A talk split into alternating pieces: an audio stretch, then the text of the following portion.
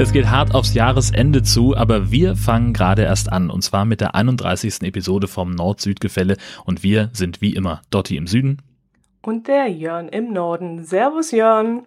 Moin Dotti, na, wie ist das Wetter bei dir? Äh, nicht winterlich. In der letzten Episode, als wir die aufgenommen haben, da hat es ja bei uns sehr, sehr geschneit und dieses Mal war es eher, ist es jetzt eher frühlingshaft. Also wir haben gar nicht so kalte Temperaturen gerade. Mir ist neulich erst aufgefallen, dass wir ja, also vom, vom Meteorologischen her gesehen, schon mitten im Winter sind und mhm. kalendarisch ab dem 21. dann auch endlich, aber es sieht so überhaupt gar kein bisschen nicht nach Winter aus. Was also, grundsätzlich für mich völlig okay ist, weil ich noch keine Zeit hatte, Winterreifen zu besorgen. Nein, ich glaube das nicht. Du hast es doch letztes Mal erzählt, dass du das machen willst. Ja, ich will. Richtig. aber ich komme nicht dazu.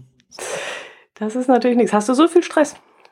Ja, es ist einfach gerade wahnsinnig viel los ähm, auf der Arbeit. Wir haben äh, gerade so eine Benefizaktion laufen, Hand in Hand für Norddeutschland, wo ich einer der Reporter bin, die ähm, die Beiträge, also wir, wir sammeln da Spenden immer jedes Jahr, zwei Wochen lang, oder wir, wir, der Spendenmarathon ist ein Tag in zwei Wochen davor, ähm, da stellen wir halt äh, die Projekte des, der Organisation vor, für die wir Spenden sammeln. Das ist in diesem Jahr der Hospiz- und Palliativverband. Und äh, ich bin halt einer der Reporter und ich muss halt äh, durchs Land fahren und, und äh, Beiträge machen. Und das ist alles ein bisschen anders als das normale Tagesgeschäft. Also normalerweise fährst du halt irgendwo hin, hast einen Pressetermin oder telefonierst vielleicht auch nur irgendwelche Informationen zusammen ähm, und, und schreibst das dann auf. Und hier, naja, das sind halt Geschichten, die sehr, sehr stark unter die Haut gehen. Ähm, Hospizarbeit, ja, es geht halt äh, um, um Themen, die, ja, Schicksale, äh, es geht um Krankheit, Tod und Sterben. Und da kriegst du doch mal schnell einen ziemlichen Kloß im Hals. Also ich habe ähm, in der vergangenen Woche ähm, bei einer Familie gesessen, da ging es darum, dass die Tochter mit 14 Jahren vor, also im vergangenen Herbst gestorben ist, also im, im Herbst letzten Jahres, innerhalb von drei Monaten an einem Hirnaneurysma. Mhm. Und äh, jetzt in dem Beitrag sollte es also darum gehen, wie die mit ihrer Trauer umgehen und wie ihnen dabei geholfen wird, damit umgehen zu können. Und da, das, da hatte ich doch einen sehr, sehr dicken Kloß im Hals und das Material für den Beitrag habe ich auch erstmal zwei Tage lang liegen lassen und gar nicht mehr angeguckt, ähm, weil mir das doch sehr, sehr nahe gegangen ist. Mhm. Und dann ging es mit etwas Distanz, ging es dann, den wieder aufzubereiten? Ja, genau. Was also mhm. genau, es gibt halt so ein paar Stellen, ähm, über die ich halt einfach wegskippe, mhm. weil ich schon weiß, das ist einfach zu hart, das kann ich nicht senden. Also sie beschreibt da sehr eindrücklich, äh, wie es ihr ging, als sie ihre Tochter gefunden hat morgens. Und das ist halt einfach zu hart, das kannst du nicht machen. Und das mhm. brauche ich mir dann auch nicht fünf, sechs, sieben, acht Mal anhören. Ähm, das führt zu nichts. Und inzwischen geht's. Mhm. Wie viele solche Beiträge hast du dann machen müssen? Äh, das waren insgesamt waren es, glaube ich, zwölf. Ui. Und vier davon habe ich nicht machen können, weil ich zwischendurch mal kurz krank war. Da musste ich die, musste ich eine Kollegin bitten, für mich einzuspringen. Also es hätten auch mehr sein können. Mhm.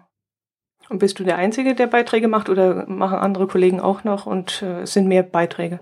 Also wir sind planmäßig zu zweit und jetzt eben durch, dadurch, dass ich zwei Tage ausgefallen bin, äh, kam jetzt dann halt noch eine dritte Kollegin reinrotiert.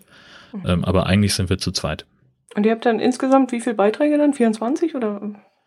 Na, insgesamt werden es wahrscheinlich schon knapp an die 30 gewesen sein. Also wenn du die Wiederholungen und die kleineren Teile mitzählst, die wir halt auch noch machen. Mhm. Wir haben dann eben die lang längeren Beiträge, da wird dann eben auch mal aus einem Termin können auch mal bis zu drei Geschichten werden. Ne? Also das ist jetzt dann, also das versuchen wir schon ein bisschen ökonomisch zu machen.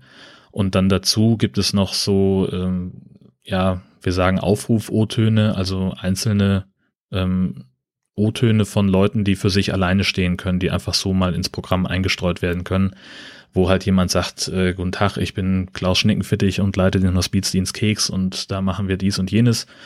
Und äh, das finanzieren wir komplett über Spenden und deswegen wäre es ganz, ganz toll, wenn Sie uns ein bisschen Geld überweisen würden. So in dem Stil mhm. zumindest. Und das zählt natürlich aber auch als, als eigener Beitrag. Aber war letztes Jahr wahrscheinlich ziemlich erfolgreich, sonst würdet ihr es ja dieses Jahr nicht nochmal machen.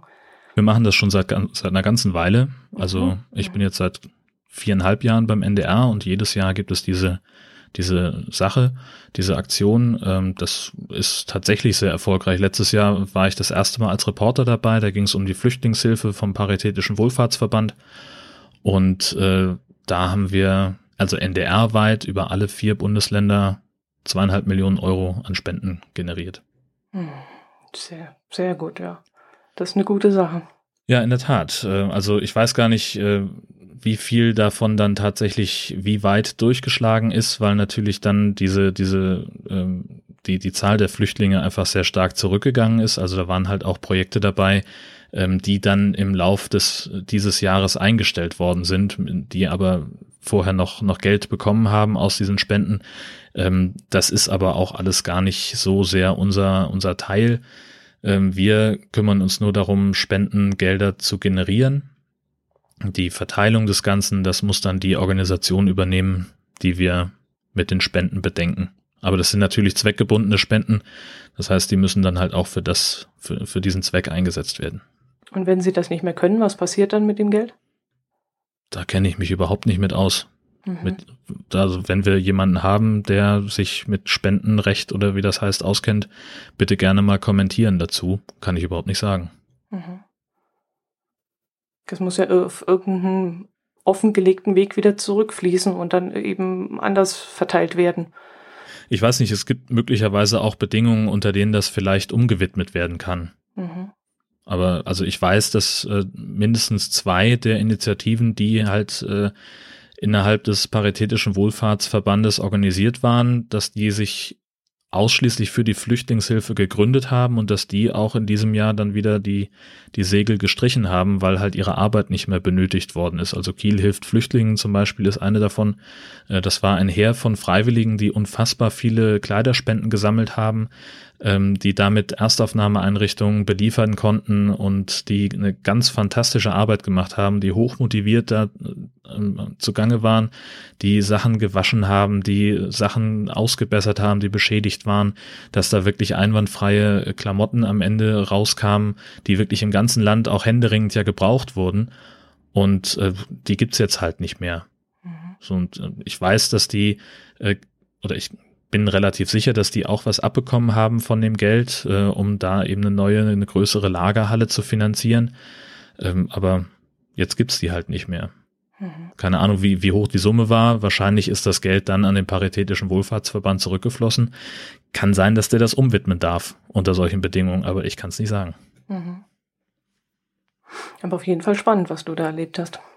Ja, weil das halt auch so den Horizont erweitert. Also ähm, ich hatte vorher noch so überhaupt keine Berührungspunkte zur Hospizarbeit und ähm, ich bin einfach wahnsinnig beeindruckt von den Menschen, die ich da getroffen habe. Also sowohl die, ähm, die Leute, die im Hospiz wohnen, wie klar die sind, ähm, weil die halt sich auch bewusst dazu entschieden haben, ins Hospiz zu gehen, um da ja letztlich auf den Tod zu warten. Aber die haben halt dann auch, die sagen halt, ich weiß, es geht zu Ende und ich nutze jetzt die Zeit für mich dass ich ähm, die, die letzten Tage, Wochen, Monate, die ich noch habe, eben so komfortabel, wie es nur irgendwie geht, verbringe, dass ich mir also nicht, dass ich nicht mich in mein Kämmerlein setze und den ganzen Tag heule, mhm. sondern dass ich halt im Rahmen meiner Möglichkeiten noch, noch bewusst weiterleben kann. Und diese Hospize beschreiben diese Menschen als Fünf-Sterne-Plus-Hotel, weil ihnen da rund um die Uhr jemand zur Verfügung steht, der ihnen hilft, der, der ihnen zuhört, ähm, die,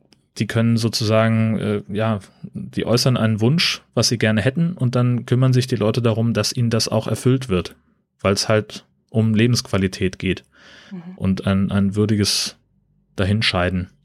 Und das fand ich total beeindruckend. Auch die, die Menschen, die diese Hospizarbeit machen, sowohl im stationären als auch im ambulanten Hospizdienst, das sind, die sind unglaublich bei sich, die sind wahnsinnig fokussiert, die haben ein, die, die, die strahlen eine, eine Ruhe aus, eine Liebe auch für Menschen, die mich einfach wahnsinnig beeindruckt. Und ähm, das, da nehme ich für mich auch ganz viel mit ähm, an, an neuem Wissen letztlich. Ja, aber da liegt eine Riesenlast auf diesen Menschen, gell? Das, sowas muss man auch können, glaube ich. Ja, also wenn du allein äh, die, die Ausbildung zum Hospizmitarbeiter im ambulanten Dienst, das sind 100 Stunden. Die über ein halbes Jahr gehen mit Praktikum und mit Besuch im, in der Palliativstation oder beim Bestatter. Ähm, ganz viel Psychologie, ganz viel Kommunikationsgeschichten, die sie da drin haben. Die lernen richtig damit umzugehen und die haben dann auch äh, so, so monatliche Treffen, wo sie sich austauschen können. Aber das, das stimmt schon. Du musst auch äh, aus einem besonderen Holz geschnitzt sein, um das alles wegzustecken. Also wir haben auch, das hat eine Kollegin dann äh, für mich gemacht, ähm, mit einer Frau gesprochen, die fast ausschließlich Nachtwachen anbietet, die also zu Leuten nach Hause geht, äh, zu Sterbenden nach Hause und sich über Nacht zu denen ans Bett setzt, damit die Angehörigen mal in Ruhe eine Nacht durchschlafen können. Mhm. Und dann, also allein, allein das ist eine, eine, eine unglaubliche Entlastung für die Leute, aber das ist halt auch eine sehr, sehr intensive Arbeit, die die da machen. Das, das fordert einen auch sehr, und das ist, das ist der Hammer, was, was die Leute leisten. Und, und die sagt dann auch so, wenn sie dann fertig ist, dann fährt sie nach Hause, macht sich eine Kerze an und dann ist das, dann verschwindet das auch langsam wieder bei ihr, dann ist, dann kann sie das loslassen. Mhm. Hut ab vor diesen Menschen, die so eine Arbeit leisten, ja. Allerdings, ja. Jetzt haben wir es wieder geschafft, das traurige Thema an, an den Anfang zu setzen. Na, normalerweise. Ja, gut. Ich wollte gerade sagen, wie normalerweise kommt das immer am Schluss, aber genau. wir, können, wir können es besser, ja. ja, ich habe noch einen Nachtrag zum, zur letzten Episode zu liefern. Kannst du dich daran erinnern, dass ich eigentlich einen kuriosen Automaten vorstellen wollte und nicht mehr wusste, wer uns den geschickt hat und was das für einer war? Ja, genau. Ja, hinterher habe ich mir mit der Hand an die Stirn geklatscht, denn äh, ich war es selber, der diesen Automaten gefunden hat, nämlich auf einer Wanderung im Gunzesrieder Tal. Auf der obere Wilhelmine-Alpe sind wir nämlich dort ähm, vorbeigekommen. Und da habe ich schon von der Weite gesehen einen riesigen holzernen Kasten und da stand drauf ähm, Milch und Getränke, nee, Käse und Getränkeautomat.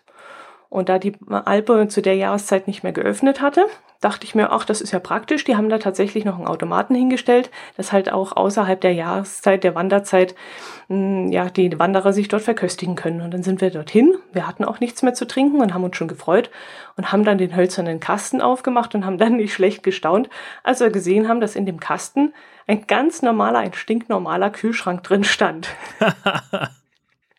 Und den Kühlschrank haben wir dann aufgemacht voller Freude und der war leider dann schon leer. Und das haben wir uns dann so zusammengereimt. Also die Alpe ist nicht ähm, bewirtschaftet normalerweise, also auch nicht im Sommer.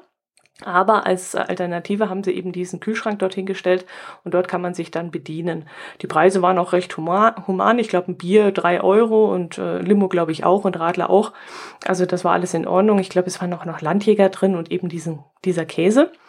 Und den Geld, äh, das Geld dazu, also den Betrag, den hat man dann äh, in der Haustür, da war so ein Brief ein, äh, so ein Briefschlitz, wo man normalerweise Post reinschmeißt und dort sollte man dann das Geld reinschmeißen und da stand dann auch drauf Geldeinwurf.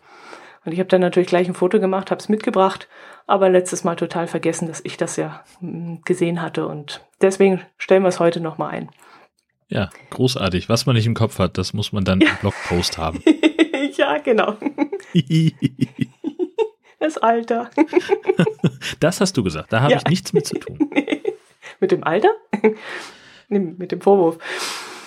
Ja, und dann haben wir noch eine Twitter-Followerin, die hat uns auch einen äh, Tweet zukommen lassen mit einem Foto von einer ja, von einem Apothekenautomaten. So was ähnliches habe ich auch schon mal in München gesehen. Sie hat es, glaube ich, irgendwo in Spanien entdeckt, wenn ich mich richtig erinnere. Und in diesem Apothekenautomaten, da sind halt halt so Sachen drin wie Tampons und Babymilch, Gleitmittel, Kondome und so ein Zeug. Und da hat sie, wie gesagt, ein Foto eingestellt. Ähm, wie wollen wir es machen? Sollen wir verlinken? Ich denke schon, oder? Ja, ich glaube auch. Ja. Ja, kuriose Automaten. Ja, Gibt großartig. Große Freude an der Stelle. Also wie, wie großartig lebenspraktisch ist denn auch dieser Apothekenautomat? Das ja, es gibt ja einfach ständig Momente, wo man irgendwas davon auf jeden Fall braucht. Ach ja, erzähl mal. Naja, also ich habe vor, vor Jahren zum Beispiel, äh, als ich, als ich in, in Koblenz gewohnt habe, ähm, meine damalige Freundin kam aus dem Allgäu und die war auf dem Weg her und, und hat vorher noch arbeiten müssen und war also entsprechend spät. Und dann hat sie von unterwegs angerufen, so, oh Mensch, das ist jetzt ein bisschen doof, aber ich habe meine Tage bekommen, ich habe gar nichts dabei, könntest du vielleicht noch mal irgendwo was besorgen? Und natürlich war dann äh, nichts mehr offen, also kein, kein Laden und nichts. Und dann habe ich gedacht, in meiner Verzweiflung fährst du mal zur Tankstelle. Und tatsächlich hatten die noch was. Mhm. Ähm, und äh, das, das Großartigste war eigentlich, dass äh, an dem Abend in der Tankstelle zwei junge Frauen äh, Dienst hatten an der Kasse und ich bin also nachts um, weiß ich nicht, 23.30 Uhr oder was da reingetrabt, habe irgendwie zwei Packungen Tampons zur Kasse geschleppt und gesagt, bitteschön, das nehme ich jetzt mit. Die sind schier zerschmolzen, so mit einem, ach, ein Heldblick. Das ging mir natürlich runter wie Öl. So, die hat keine was gesagt, aber so die, die Blicke, die haben Bände gesprochen damals. Ja. Ja, da wäre ich jetzt auch als erstes hingegangen, komischerweise. Aber so andere Sachen ist natürlich Babymilch gibt es jetzt wahrscheinlich nicht unbedingt in der Tankstelle. Ja, also das ging, also für mich ging es an dem Abend noch weiter, weil sie nämlich auch ihre Kontaktlinsenflüssigkeit vergessen hatte. Hm. Die gab es natürlich nicht an der Tankstelle. Und dann bin ich dann echt zur nächsten Apotheke gefahren, weil sie sagte, Kochsalzlösung geht auch. Und das war äh, dann genau das Gegenteilige, weil der Apotheker natürlich entsprechend gepestet war, dass ich wegen der scheiß Kochsalzlösung ihn im Notdienst rausklingel. Und dann hat er mir für eine Flasche Kochsalzlösung, die übers Haltbarkeitsdatum war, sechs Euro abgeknöpft. Und das ist ein Schweinepreis dafür. Vor allen Dingen, und weil es übers Haltbarkeitsdatum war, habe ich das am nächsten Werktag zurückgebracht und habe dann eben gesagt, hier, das äh, ist abgelaufen, das habe ich gestern im Notdienst gekauft, ich hätte gern das Geld zurück. Sagt sie, ja, sag ich, ja, gut, okay, sagt sie, dann, was haben sie denn bezahlt? Ich sag, hier ist die Quittung, sechs Euro. Und sie, oh, Respekt. hat der Kollege wohl ziemlich kreativ den Preis entwickelt. Aha, so geht das. Ja, schau mal eine an. Etwas ähnliches ist mir auch mal passiert, dass mir auch die, das Kontaktlinsenmittel ausgegangen ist und ich wusste nur, ich darf es nicht mit Leitungswasser einlegen und habe dann äh, destilliertes Wasser genommen, weil ich dachte, das wäre besser. Ich bin mir jetzt okay, nicht mehr so sicher, aber ähm, ich glaube, es war nicht so gut. es ist jetzt natürlich nichts passiert, aber die Augen haben auch nicht gebrannt oder so. Aber ich war immer so, man kann kein normales Wasser nehmen und deswegen dachte ich, destilliertes wäre besser und äh, hatte eben nicht kapiert, dass es eben ein bisschen mehr dahinter stecken sollte, als nur, äh, dass kein, kein Kalk drin ist. Ich habe ja überhaupt keine Ahnung von Kontaktlinsen. Ähm, ich habe das, äh, also ich bin jemand, ich kann mir noch nicht mal Augentropfen reintun, mhm. ohne dass ich gleich irgendwie eine Horrorvorstellung davon kriege und, und es irgendwie immer daneben mhm. geht. Und äh, die Vorstellung alleine mir ins Auge zu, zu fassen und da eine Kontaktlinse anzubringen, das, das kriege ich Gänsehaut. Mhm. So ging es mir früher auch, aber man kann es auch lernen und es ist wirklich angenehmer. Mich hat es halt immer gestört, wenn ich dann im Winter irgendwo von draußen in einen Raum reingekommen bin und dann erstmal nichts mehr gesehen habe. Das hat mich wahnsinnig gestört. Ähm, gut, das Problem habe ich jetzt gar nicht mehr, weil ich inzwischen eine, äh, eine Operation hatte. Ich kann also jetzt sehen und es ist schon wirklich ein Riesenunterschied, wenn man solche Probleme dann nicht mehr hat. Also für die Lebensqualität ist es auf jeden ja. Fall besser, ne? Alleine mhm. so dieses, äh, ich kaufe mir mal im Vorbeigehen irgendwo eine Sonnenbrille oder ja. ähm, was ich ja furchtbar hasse als Brillenträger im Kino, diese 3D-Brillen über der normalen Brille zu tragen, das geht überhaupt nicht. Das stimmt, ja. ja. ja. Insofern, ja, wäre schon besser, wenn ich das könnte, dann würde ich mich wahrscheinlich wohler fühlen. Ähm, in manchen Situationen, aber andererseits gefalle ich mir auch mit Brille besser als ohne. Echt? Ja. Ach was, das hört man aber selten, glaube ich. Dann Keine hast Ahnung. Du, dann hast du so tolle Brillen oder, oder woran liegt das? Oder hast du ein typisches Brillengesicht oder? Wahrscheinlich. Wahrscheinlich liegt es daran. Keine Ahnung. Also bei mir ist es damals so gewesen, nachdem ich dann die Brille nicht mehr tragen musste, sind meine Wimpern länger geworden. Habe ich auch so nicht gesehen, aber ich habe es dann halt irgendwann mal gemerkt, als mir dann einfiel, Mensch, ich kann ja jetzt Sonnenbrillen tragen, das ist ja genial. Und da habe ich eine Sonnenbrille aufge aufgesetzt und habe mich gewundert, warum die Wimpern immer an die Sonnenbrille anditschen. Und die sind dadurch eben länger geworden. Die sind halt sonst immer im Weg gewesen. Damit hast du mich. Jetzt oh, Einmal Frau so ist das schön wichtig.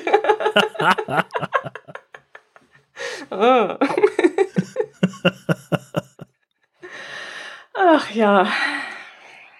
Ja. ja. Nein, nein, nein, ich meine das völlig ernst. Ja. Machen wir mit ernsten Themen weiter. Okay, okay, ich mache mal ein ernstes Nachrichtengesicht. So. Okay, das sieht Im doch Allgäu keiner. gibt es den ersten Elektro-LKW, steht hier. Oh nee, verrat's doch nicht. Ich wollte es doch von hinten aufzäumen. Okay, Entschuldigung, ich habe nichts gesagt. Wir machen hier. Das ist diese, diese, diese Rückblende. Diese Kennst du das noch? Von, von ähm, äh, hier Scooby-Doo. Wenn die, äh, diese Comicserie äh, wo irgendwie diese, diese vier Jugendlichen und ihr komischer Hund äh, irgendwelche Fälle gelöst haben, wo es immer darauf hinauslief, dass Mr. Jenkins von der Achterbahn eine Maske auf hatte. Und die hatten immer so, so Rückblenden und das, ähm, das Bild war dann so, so verwuschelt sozusagen, das war so wellenförmig und das machte immer so ein Geräusch. Äh, und das machen wir jetzt. Und jetzt kannst du es von hinten aufziehen. Kein Mensch erinnert sich mehr. Wusch. Aha. Heinrich Bitriol ist Berufskraftfahrer und der fährt einen 18-Tonner, mit dem er dann für eine Spedition Waren durchs Westallgäu transportiert. Und seit kurzem hört man ihn aber nicht mehr, wenn er angefahren kommt. Denn das liegt daran, dass er nämlich jetzt einen Elektro-LKW fährt. Und er ist damit nämlich der erste Elektro-LKW-Fahrer im Allgäu. Die Spedition, für die er tätig ist, möchte dann bis 2020 die Hälfte ihrer Nahverkehrsflotte äh, mit Strom fahren lassen. Das wären dann ungefähr, äh, ich glaube, 15 Fahrzeuge waren das. Und ein, eines dieser Fahrzeuge kostet immerhin 345.000 Euro. Wow. Und, ja, das ist eine ganze Menge. Ich weiß jetzt allerdings nicht, was normalerweise ein LKW bezahlt, äh, kostet. Aber der, ähm, der Spediteur hat gesagt, also die, die, ähm, die Fahrzeuge, also ein Fahrzeug würde sich erst nach 22 Jahren rentieren und das ist relativ lang. Und damit der Spediteur die Umstellung nicht alleine stemmen muss, hat er zusammen mit dem äh, Landtagsabgeordneten Eberhard Rotter für eine staatliche Förderung gekämpft. Und diese wurde ihm dann auch in Höhe von 96.000 Euro circa bewilligt. Leider konnte ich dann dem Zeitungsbericht nicht entnehmen, ob diese Förderung jetzt für alle LKWs zugesprochen wurde oder eben nur für diesen einen. Aber in dem Bericht heißt es dann weiter, dass der Elektro-Lkw ähm, ungefähr 300 Kilometer weit fahren kann, bevor er an die Steckdose muss. Und äh, interessant fand ich dann in dem Zusammenhang auch, dass die Batterie des LKWs inzwischen schon so gut isoliert ist und ähm, ähm, von der Technik her ist, dass auch die Winter winterlichen Temperaturen äh, die Laufleistung nicht beeinträchtigen würden, hat es geheißen. Und so eine Aufladezeit von der Batterie dauert sechs Stunden. Und dann können die eben über Nacht immer aufgeladen werden und am nächsten Tag sind die Fahrzeuge dann wieder startklar. Für den Fernverkehr natürlich ist das jetzt noch keine Option, aber ich fand es sehr aufregend, dass es wirklich schon große 18 Tonner gibt, die dann äh, angetrieben werden können mit so einer Batterie.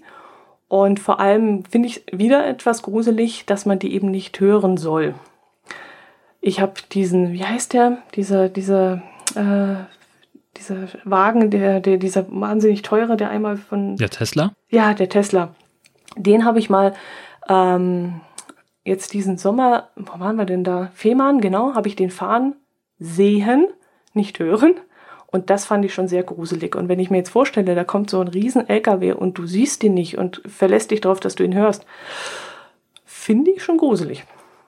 Ja, also das äh, kann ich kann ich mir auch vorstellen. Ich habe also zwei Sachen dazu. Erstmal habe ich gerade mhm. geguckt ähm, bei Truckscout, äh, truckstore.com, äh, was äh, solche LKW kosten und mhm. äh, ich habe einfach mal irgendeinen äh, hier den den von Mercedes genommen. Da wird hier einer angeboten Erstzulassung Mai 2016 mit 31.000 Kilometer Laufleistung für 112.000 Euro. Mhm. Also ungefähr ein Drittel. Ähm, tatsächlich habe ich äh, Elektro-LKWs gesehen letztes Jahr, äh, als wir in Amsterdam im Urlaub waren. Die Heineken Brauerei hat nämlich auch welche. Und äh, die fahren da auch äh, komplett elektrisch durch die Stadt und machen zumindest da äh, die, die Belieferung äh, im Stadtgebiet mit den Elektro-LKWs. Und auch bei der Post in Amsterdam habe ich auch Zustellfahrzeuge im LKW-Format mit E-Antrieb gesehen. Fand ich total großartig, dass sie es machen. Ähm, aber ja, du hast natürlich recht, äh, man hört die Dinger nicht kommen. Mhm. Ähm, und gut, in dem Fall war es jetzt nicht so tragisch. Ähm, wir waren da in so einem Kneipenviertel mit sehr, mit vergleichsweise engen Gassen. Ähm, da war es dann nicht so schlimm, ähm, weil der natürlich dann so, nicht so eine hohe Geschwindigkeit hat. Ähm, und dann irgendwann, also man guckt sich ja sowieso ständig irgendwie um und dann sieht man ihn halt kommen. Das geht dann schon. Aber so im normalen Straßenverkehr äh, stelle ich mir auch ein bisschen knifflig vor. Da bin ich mir nämlich nicht sicher. Ich meine, man guckt schon mehr, ist schon klar, aber äh, wie, wie weit unser Gehör da auch noch mitspielt im Tra Straßenverkehr, kann ich ehrlich gesagt überhaupt nicht einschätzen. Man müsste mal wirklich, ja, man soll es ja nicht, Ohrstöpsel reintun und dann darauf achten. Ich glaube, du hast eine längere Reaktionszeit, wenn du nicht äh, automatisch auch hörst. Also ich bewege mich ja, wenn ich zu Fuß unterwegs bin, ausschließlich mit Kopfhörern auf dem Ohr. Mhm. Ähm, bei schlechtem Wetter halt mit In-Ears und bei gutem Wetter mit den Noise-Canceling-Kopfhörern, die also auch eine Menge unterdrücken an Nebengeräuschen. Ähm, und immer wenn ich die Dinger aufhabe, also ich sage zum Beispiel, ich möchte auch ungern mit dem Fahrrad fahren, weil ich eben Podcast hören möchte auf dem Weg zum, zum Zug oder zurück. Ähm, und das möchte ich nicht tun, wenn ich auf dem Fahrrad sitze, weil ich mich dann halt viel, viel schneller bewege und nicht, nicht so schnell stoppen kann. Aber ich gucke tatsächlich viel, viel mehr. Wenn ich die Kopfhörer aufhabe, habe ich an mir selber gemerkt, ähm, weil ich mich eben nicht mehr äh, auf mein Gehör verlassen will, weil das ja eben durch die Podcasts entsprechend beschallt wird. Mhm. Siehst du, und ich traue mich gar nicht, auch wenn ich laufe, traue ich mich nicht. Also wie, wenn ich äh, zu meine Nordic Walking Strecke, die ist wirklich fast unbefahren, da traue ich mich schon, aber äh, noch an der Straße entlang, wo ich wirklich aufpassen muss oder wo viel Verkehr ist, da traue ich mich das nicht. Da mache ich dann einen Stöpsel raus und äh, nee, mir ist das dann zu gefährlich. Ja, es kommt tatsächlich sehr auf die Straße an. Also ähm, so im, im Stadtgebiet von Husum fühle ich mich eigentlich sehr sicher, äh, was das angeht. Ich gehe natürlich auch dann äh, eher so Nebenstrecken, mhm. also irgendwie durch einen Park oder so durch verkehrsberuhigte Straßen kann ich zum Glück auch viel gehen. Ähm, aber selbst wenn ich an der Hauptstraße längs gehe, habe ich eigentlich kein Problem damit. Mhm. Ähm, ich habe allerdings äh, in Heide, wo wir früher gewohnt haben, da gab es so eine Stelle auf der Hunderunde, wo wir ähm, ein Stück an der Bundesstraße entlang gehen mussten und da wurde doch sehr, sehr riskant und viel überholt und da war es mir auch wichtig, dass ich äh, zumindest einen Stöpsel draußen habe, um zur Not irgendwie das Gefühl zu haben, dass ich, dass ich irgendwas mitkriege von, von was vielleicht von hinten angeflogen kommt. Aber wahrscheinlich, wenn ich das gehört hätte, dann wäre es eh schon zu spät gewesen bei den Tempos, die da gefahren wurden. Tja, mhm. hm. schwierig zu sagen, ne? Die Zukunft wird's bringen, wie das dann wird. Also ich bin ja dafür, dass Elektroautos so, einen so einen Summton aussondern müssten. Irgend sowas, ja. Bis man sich dann über, was weiß ich, wie, wie lange Zeit, 10 Jahre, 15 Jahre vielleicht auch ein bisschen schon dran gewöhnt hat und dann auch sich selber umstellt. Na, ich hoffe, dass der Trend dahin geht. Also, weil ich sage mir immer gerade hier in Schleswig-Holstein, wir haben so eine hohe Produktion von Windstrom und so viele Anlagen müssen ständig abgeregelt werden und können gar nichts produzieren, weil die Netze nicht ausreichen, weil der Verbrauch nicht hoch genug ist. Ähm, und das ist in meinen Augen eigentlich eine Riesenchance für mehr Elektromobilität. Dass man einfach, äh, jetzt müsste halt passieren, dass Speichertechnologien entwickelt werden, beziehungsweise die, die schon entwickelt sind, auch konsequent umgesetzt werden, dass es äh, Ladenetze gibt, äh, die günstig oder vielleicht sogar kostenlos betrieben werden können, also gerade an windreichen Tagen ähm, wo es darauf ankommt, dass auch Strom, der aus Windkraft erzeugt wird, auch verbraucht wird, äh, könnte man diesen Strom sogar kostenlos anbieten, finde ich. Mhm. Ähm, oder auch für irgendwelche ähm, Heizsysteme. Ne? Meine Eltern zum Beispiel, die haben noch so alte Nachtspeicheröfen, weil Strom halt früher, als sie das Haus gebaut haben, super duper günstig war. Und gerade nachts, äh, zu, wenn die, wenn die Öfen sich aufgeladen haben, ähm, dann hat der Strom halt so gut wie nichts gekostet. Und inzwischen ist das halt anders aber es müsste gefühlt nicht sein, weil wir halt inzwischen ja auch häufig Windanlagen abstellen müssen, weil sonst zu viel Strom im Netz wäre. Ja, und dann muss auf jeden Fall irgendwann mal ein Gesetz kommen, das dann eben äh, die Herstellung der, die Produktion der Autos fördert, weil sonst äh, fängt weder die eine Seite an zu produzieren, noch die anderen fangen an danach zu fragen, ob sie äh, Elektroautos kriegen können, wenn die noch so teuer sind. Genau, das sagen so ziemlich alle im Augenblick, äh, die äh, damit zu tun haben. Also ich habe äh, vor einem Jahr ungefähr mit jemandem gesprochen, der sich, also dienstlich, der sich im Bereich der Speichertechnologien schon seit Jahren umtut und ein sehr spannendes Konzept entwickelt hat, wie man also Windstrom in Wasserstoff umwandeln kann oder mit Hilfe von Windstrom Wasserstoff erzeugen kann, mit dem man dann eben später wieder Strom erzeugt durch eine Gasturbine oder was, immer, was auch immer. Ähm, und er sagt halt auch, wir sind fertig. Wir können sofort anfangen. Wir brauchen nur noch die passenden politischen Rahmenbedingungen und die kommen halt nicht. Und mhm. so ähnlich ist es eben dann auch. Ähm, es gibt jetzt hier an der Westküste von Schleswig-Holstein so eine Initiative der vier, von vier Westküstenkreisen, dass sie also die Strecke von Hamburg bis zur dänischen Grenze mit einem Schnellladenetz für Elektroautos ausstatten wollen. Das ist finanziert, also ist noch nicht ganz finanziert, aber es ist schon im Prinzip ausführungsreif. Sie haben auch schon angefangen, die ersten Stationen zu bauen. Was ihnen halt fehlt, sind Betreiber für diese Stationen. Sie finden keine Plätze, wo sie die Dinge aufbauen können. Mhm. Und das ist natürlich, das ist total nervig. Aber ja klar, es fahren halt immer noch nicht genug von diesen Dingern rum. Also bei uns haben sie hier in Kempten, da hatten sie zwei Stationen, wo Autos aufgeladen werden können. Und jetzt sind sie auf vier erhöht. Aber das ist eben nichts. Das ist, das ist, ich kann mir auch ehrlich gesagt noch gar nicht vorstellen, wie das mal aussehen kann. Es müsste ja rein theoretisch jeder ähm, jeder Parkplatz müsste so eine Stelle haben oder ähm, auch auf, auf dem Betriebsgelände, wo wir parken als Angestellte, da müsste eigentlich auch überall eine Steckdose sein. Also ich bin so gespannt darauf, wie das in 10, 15 Jahren aussehen soll. Da kannst du heute schon nach Holland fahren. Da ist es, da kannst du es jetzt schon sehen. Jede Tankstelle hat äh, mindestens zwei Elektro-Tankstellen. Äh, in den meisten Parkhäusern in der Innenstadt von Amsterdam ist auf jeder Etage mindestens ein Platz für Elektroautos. Es sind ganz viele ähm, Ladestationen in der gesamten Stadt verteilt. Das hängt auch damit zusammen, dass Car2Go, die komplette ähm, Leihwagenflotte, ähm, auf E-Smarts umgestellt hat und die haben dann noch sehr viele aufgestellt, die halt auch nicht nur für, Smart, für Car2Go-Kunden nutzbar sind. Ähm, und du findest halt an jeder Straßenecke irgendwo eine E-Ladesäule und kannst da dein Auto aufladen und musst dann halt, gut, dann gehst du halt hin, steckst den Stecker rein, dann dauert das irgendwie, keine Ahnung, also mit einer Schnellladesäule spricht man von einer halben Stunde für 80 Prozent. Und dann musst du es halt wieder abziehen und musst weiterfahren, damit der Platz dann freigegeben wird. Ja, deswegen war ich gerade äh, wirklich, fand ich es gerade witzig, als du angefangen hast, gleich als erstes Beispiel die Tankstelle zu nehmen.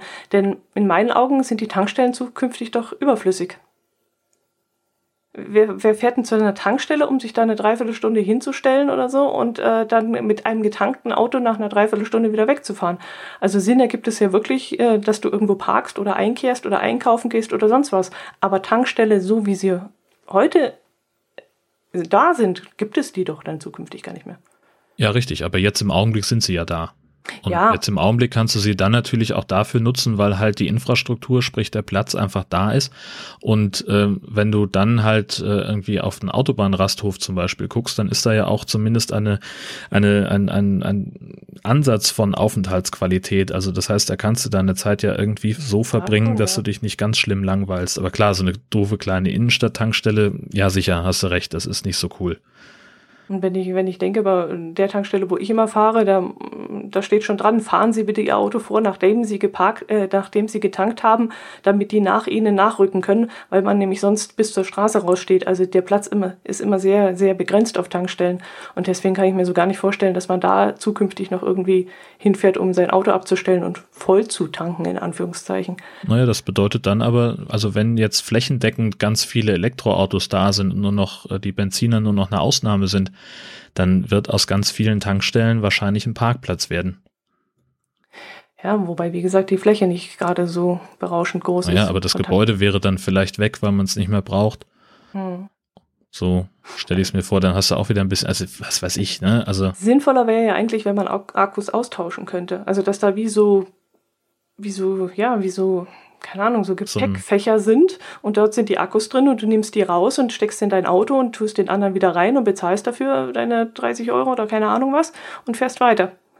Ja, das wäre perfekt, das stimmt. Das wäre Aber dann müssten wirklich sie sich so wieder drauf, drauf, einigen, dass sie alle die gleichen Akkus haben und das kriegen sie wieder nicht. Genau. Richtig, genau. Und äh, natürlich würde es dann halt auch wahrscheinlich daran scheitern, wer macht denn diese Montage? Wer clipst das denn? Machst du das selber? Ja. Oder müssen die Tankstellen da vielleicht Arbeitsplätze für schaffen? Wäre ja auch nicht schlecht. So, weißt du, wenn dann genau. an jeder Tankstelle irgendwie, äh, was weiß ich, zwei Leute für, für einen Mindestlohn irgendwie jobben, das würde ja reichen. Äh, und die sind dann darin ausgebildet, die, die Batterien auszutauschen. Wäre doch super. Ja, vor allem zahlt man ja im Moment noch für die Batterien auch noch Miete. Man kauft sie ja genau. nicht nur, sondern man zahlt ja Miete. Also da, da wäre ja dann der Service wahrscheinlich mit drin. Das müsste man dann genauso machen, aber wie, wie du schon sagst, das müsste, würde dann voraussetzen, dass es halt ein einheitliches System für alle gibt. Und ich glaube, davon sind wir fast noch weiter entfernt als von einem flächendeckenden E-Ladesäulen-Netz. Äh, das stimmt. Wovon wir auch noch ganz weit entfernt sind, ist von einer, einer Grüßungs, eine Grüßungsformel, die wir alle verwenden. Du sagst Moin, ich sag Grüß Gott. Und ein Mann aus Eglos im Westallgäu hat sich äh, bei uns hier unten immer geärgert, wenn die Leute zu ihm Hallo oder Guten Tag oder sogar nur Hi gesagt haben. Und deshalb hat dieser gute Mann jetzt den ersten Grüß Gott Verein in Deutschland gegründet. Und in diesem Verein sind mittlerweile schon 400 Mitglieder im Alter von 18 bis 80 Jahre. Also die Palette ist da sehr, sehr breit gefächert. Also nicht nur die älteren Herrschaften, von denen man das jetzt annehmen würde, sondern auch die Jungen halten viel auf Tradition. Aber das reicht dem guten Mann offensichtlich nicht, denn sein Ziel ist es, innerhalb von den nächsten vier Jahren 10.000 Mitglieder in seinem Verein zu haben, damit nämlich die Kultur des Grüßens gepflegt und gefördert wird, habe ich in der Zeitung gelesen. Und lustig fand ich auch, dass der Verein sogar schon ähm, einen eigenen Feiertag auserkoren hat, und zwar den 29. Juni. Das ist nämlich der Gedenktag der, Apost äh, der Apostel Peter und Paulus. Und Petrus, das wissen wir ja alle, sicherlich, wenn wir uns da auskennen, hat damals nämlich, als er an der Himmelstür gestanden hat, bestimmt, also ganz bestimmt, Grüß Gott gesagt. Und das will er jetzt eben einführen. Und deswegen würde ich sagen, äh, liebe Leute da draußen, vor allem Allgäuer und Bayern, ihr müsst da unbedingt in diesen Verein rein. Wir müssen dieses Grüß Gott weitertragen, weil Moin und sowas geht ja überhaupt nicht. Also erstens. ich wusste es jetzt. Also ich fange mal bei dem, bei dem Kleinsten an. Ich glaube, ihr habt genug Feiertage in Bayern. ihr braucht nicht noch einen. Punkt. Und das andere, ich möchte mir doch um Himmels Willen nicht von irgendeinem dahergelaufenen Lodenheini vorschreiben lassen, wie ich, wie ich zu grüßen habe. Das ist eine Frechheit. Ich bin, ich bin empört. Grüß Gott. Weißt du, wie ich angeguckt werde, wenn ich hier auf der Straße Grüß Gott sage? Ja, ich kann es nachvollziehen, denn wir sagen ja auch öfters Grüß Gott bei euch da oben. Ja, so, richtig. Dann, dann heißt dann stehst du nämlich dann irgendwann da und sagst, ich hätte gerne eine Fischsemmel. das vergisst du nie. Nein. nee, das, das ist, äh, nee, das. Das war eine Aalsemmel. Ja, ja noch Aal. schlimmer. Ja. Na hör mal, das kommt von Petrus, wenn Petrus selbst Grüß Gott gesagt hat. Also ich bitte dich. Ich bin unsicher, ob das in irgendeiner Form irgendwo Belegt. niedergelegt wird. Ich will noch nicht mal sagen, dass es, dass es irgendwie jetzt äh, auf einem Tatsachenbericht beruhen muss. Das, noch nicht mal das. Aber, also, nee. Wie kommt der denn darauf? Der Typ kann doch genauso gut Moin Moin gesagt haben. Der Schnacker. Ach, die. Moin Moin, da wäre er ja wieder, wie war das, redselig. Wenn ihr da oben genau. Moin Moin sagt, das ist ja dann schon wieder das, zu viel des Das ist ein Sabbelkopf. ja, genau. genau. Sehr schön. Also ich bin voll dafür. Ich werde jetzt einen äh, Antrag ausfüllen, dass ich da reinkomme. Ich werde einen Gegenverein gründen. Die Moin-Initiative. Ich befürchte, da wirst du auch viel zu tun kriegen. Ich glaube, ihr seid ja. genauso stolz auf euer Moin, wie wir hier unten auf unser Grüß Gott und Servus und Christi. Obwohl es gibt ja tatsächlich auch in, in, innerhalb von Schleswig-Holstein oder innerhalb von Norddeutschland ähm, große Unterschiede, was das angeht. So im Küstenbereich, gerade so Schleswig-Holstein, unser freundlicher Vorort Hamburg und auch Niedersachsen, die sagen wirklich Moin. Auf Helgoland zum Beispiel sagt man Hallo. Echt? Ja. Warum das? Weil sie sagen, das Moin kommt eben vom Festland und auf der Insel sagt man Hallo. Hm. Die Insulaner geben sich auch nur einmal am Tag die Hand. Äh, warum das? Ja, weil sie halt sagen, wir hatten ja schon. also es ist tatsächlich so, ich, ich war jetzt äh, gerade Anfang des Jahres ja wieder auf, auf Helgoland und habe dann halt, äh, ne, also wir machen es halt immer so, wenn, wenn man mal rüberfliegt, dann bleibt man gleich zwei Tage und macht halt so viele Termine wie möglich. Ich habe bei, bei äh, zwei oder drei Gelegenheiten dann den Bürgermeister wieder getroffen und der sagte, ah nee, wir hatten ja schon. Und dann haben wir uns so, so zugewunken, so, alles klar, hallo. Und aber dann nicht nochmal die Hand geschüttelt. Also, ja. Naja, jetzt ist die Insel ja nicht, nicht unbedingt klein. Also da könnte man ja doch mal ein paar Leute, ja, gut, neue Leute. Ziemlich klein. Ja. Ja, also da wohnen 18, 1800 äh, Leute, 1800 Einwohner hat die, die kannst Insel. Kannst du nicht an einem Tag mal kurz äh, zum Kaffee einladen oder begrüßen oder so? Nö, aber man trifft sich, äh, weil da jeder mindestens drei Funktionen hat, so, äh, also zwei Jobs und, und dann noch irgendwie was Vereinsmäßiges. Also man trifft sich schon vergleichsweise regelmäßig und du bist ja vor allen Dingen, also um einmal um, um, ums Ober, also um die, um die Hauptinsel bist du in, weiß ich nicht, 25 Minuten einmal rund. Ach doch, so schnell. Ungefähr. Ich hätte, ja. hätte mich. Heu, ich habe gedacht, es wäre größer. Mhm. Also sagen wir also von der vom vom vom Vogelfelsen mhm. so dass das hinterste Eck da bei der langen Anna in der Nähe bis runter zum Hafen habe ich ja 20 Minuten gebraucht zu Fuß. Ach was. Da gut, dann, ist, dann braucht man länger, wenn man einmal rumgehen will, das stimmt. Aber äh, groß ist das dann nicht. Das sind 0,6 Quadratkilometer, glaube ich. Hi. Habe ich jetzt nicht gedacht, dass das doch so klein ist. Ja. Hm. Sehr schön. Ja, da habe ich noch eine Geschichte mitgebracht. Jetzt bin ich gespannt. es kann nur noch besser werden. Es kann nur noch besser Grüß werden. Grüß Gott, genau. Verein, alle schon. es wird tierfreundlich. Denn auf einem Betriebsgelände einer Holzbaufirma in Kirchheim, diesmal im Unterallgäu, stand bis Mitte Oktober ein alter Kran und der ist jetzt nicht mehr im Betrieb.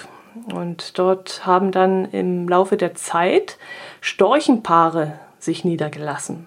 Erst eins, dann zwei, dann wurden es immer mehr und ich glaube zum Schluss waren es sogar fast ein Dutzend Nester, die da auf diesem Kran inzwischen waren. Und jedes Netz, Nest, Nest oder Horst heißt dieser Glaube, wiegt ja schon so ungefähr 50 Kilo und mehr. Jetzt ist es aber so, dass der Kran inzwischen marode geworden ist und äh, unmöglich so stehen bleiben konnte, weil einfach die Sicherheit nicht mehr gewährleistet war und äh, eben das große Gewicht der Hor Horste. Ja, man äh, sagt Nest bei Störchen. Schon Horste Nest, oder? Was sind ist ein Horst? Adlern. Ah ja, okay, ja. Nest. Weißt du, dieser, dieser blöde Witz, wohin fliegt ein schwuler Adler? Zu seinem Horst. Ah, Super Ganz doof. unterstes Niveau. Also dann stimmt das mit dem Nest. Genau. Ja, und die sind ja sehr schwer und deswegen hat der Kran das nicht mehr verheben können. Und da hat dann der Chef der Firma, der wirklich ein sehr tierlieber Mensch zu sein scheint, hat dann gesagt, okay, der ähm, Kran muss weg, aber er stellt am Rande des Firmengeländes einen neuen Stahlmast auf und hofft dann, dass jetzt im Frühjahr, nämlich im März kommen sie, glaube ich, wieder zurück, die Störche das dann auch annehmen werden. Und die Versetzung war dann aber auch nötig, also diese um 30 oder 40 Meter haben sie das Ganze versetzt, war äh, auch nötig, weil nämlich die Tiere natürlich einen Haufen Dreck gemacht haben. Und der Hof der Firma, der sah dann auch immer ziemlich wüst aus. Da lagen dann tote Mäuse, Maulwürfe und auch angepickte Fische. Und das musste dann immer gereinigt werden. Ab und zu lag dann auch mal leider ein toter Jungstorch auf dem Gelände, äh, das die Storcheneltern dann aus dem Nest geworfen hatten. Und äh, auch auf den Autos, die dann im Hof geparkt haben, landete dann natürlich auch immer wieder mal Kot. Und deswegen haben sie das Ganze jetzt ein bisschen abseits aufgebaut und das Ganze wurde dann mit Spenden finanziert und auch in enger Zusammenarbeit mit dem LBV. Das ist dann der Landesbund für Vogelschutz, glaube ich, heißt das. Und ähm, ja, das finde ich eine tolle Sache, dass der Mann nicht nur an, ja, an seine, seine Dinge im Kopf hat, sondern einfach sagt, Mensch, da müssen wir doch eine Lösung finden. Wenn die jetzt im Frühjahr wiederkommen und können dort nicht mehr landen und dort ihre Familie nicht neu gründen, was, was, was soll man denn da machen? Und dann hat er das Ganze in die Wege geleitet. Finde ich eine tolle Sache. Großartige Geschichte. Also finde ich total großartig, weil es, also hier im Norden ist es halt so, dass, dass sich die Dörfer schon wahnsinnig freuen, wenn sie ein oder zwei Störche haben. Und dann, also jetzt so viele auf einem Fleck, das ist auch eine Riesenauszeichnung in Anführungszeichen. Ähm, denn dann bedeutet das ja, dass da in der Ecke, wo, wo die halt nisten, dann gibt es da halt auch einfach ein sehr, sehr großes Nahrungsangebot. Und da ist dann halt echt noch eine ganze Menge in Ordnung. Weil das ja ein großes Problem ist für, für die Störche, ähm, dass die äh, beispielsweise jetzt hier sind halt ganz viele so Monokulturen mit, mit Mais oder so, da finden sie halt relativ wenig Futter und deswegen bleiben die auch häufig weg. Ähm, und wenn das, wenn da so viele auf einem, auf einem Fleck sind, dann, dann ist das schon echt ein verdammt gutes Zeichen für die Gegend, die da ist. Mhm. Ja, ich finde es vor allem von dem Mann auch super, weil ich könnte mir schon vorstellen, gerade aufgrund des Drecks, der da gemacht wird und auch des Lärms, die, die klappern ja dann im Frühjahr auch sehr laut und so.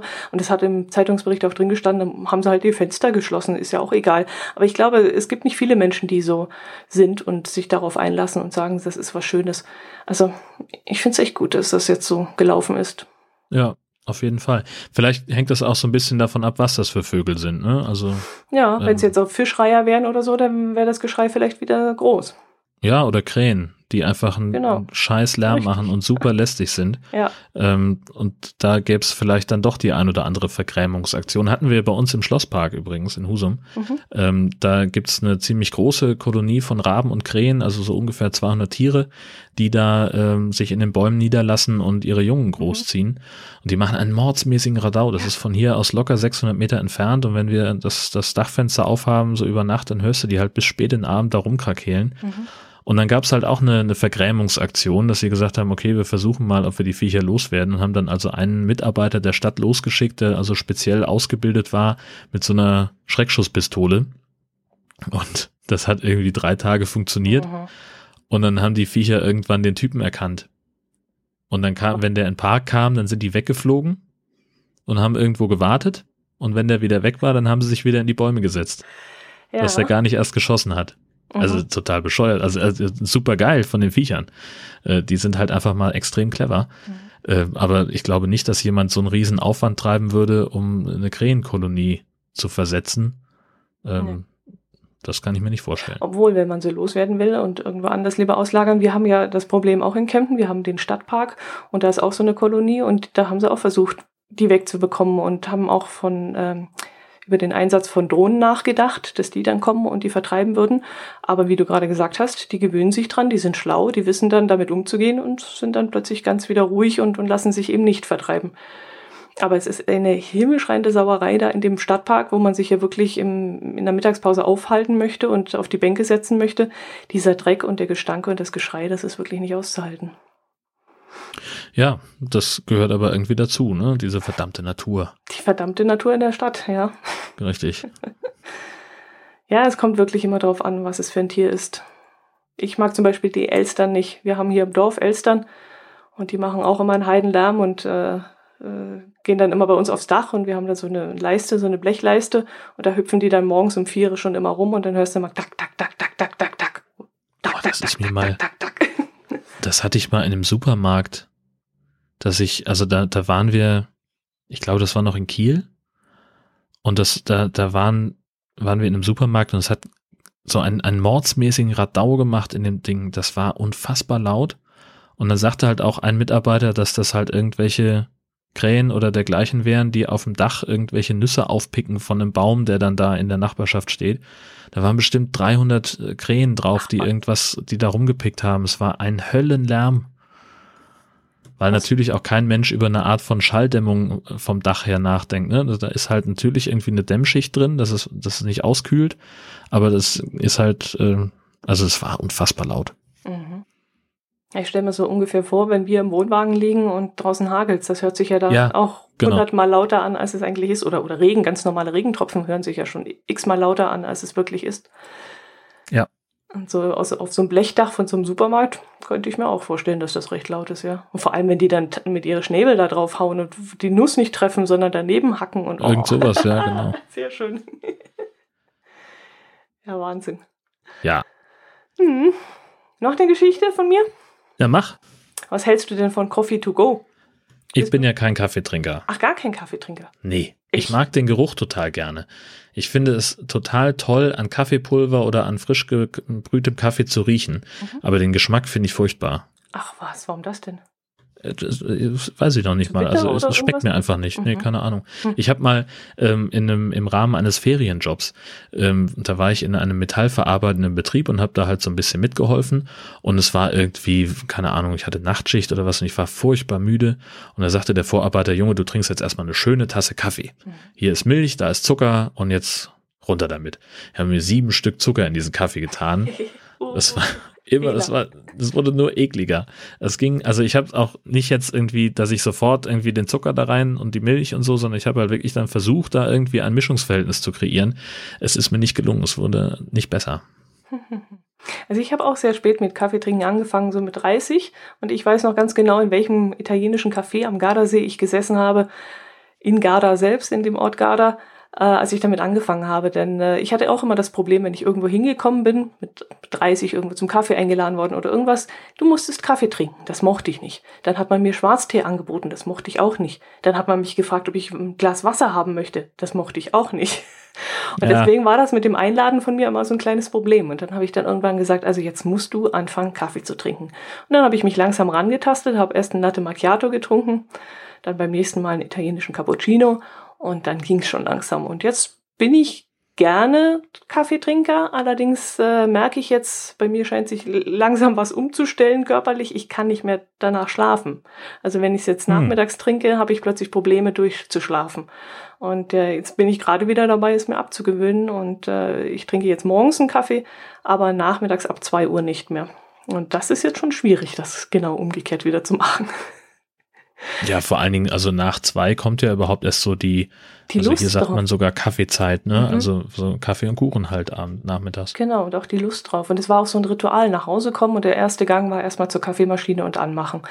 Und äh, es, es ist also diese, diese, ja, das, das, dieses Ge Gefühl einfach, jetzt bist du zu Hause, jetzt kannst du entspannen, jetzt erstmal einen Kaffee, dieses Runterkommen. Und hm. Das ist natürlich schwierig. Aber das wollte ich gar nicht erzählen, sondern äh, es geht um Coffee to Go. Und das ist ja ähm, ein ziemliches Problem, weil nämlich immer, äh, weil 320.000 Pappbecher pro Stunde in Deutschland über die Ladentheke gehen, angeblich. Wie viel? 320.000 Pappbecher pro Stunde. Ich konnte es auch nicht glauben. Alter. Also ich hätte gedacht, vielleicht so hm, am Tag vielleicht könnte sein. Ja. Aber dass das pro Stunde sein soll, das finde ich richtig heftig. Hammer.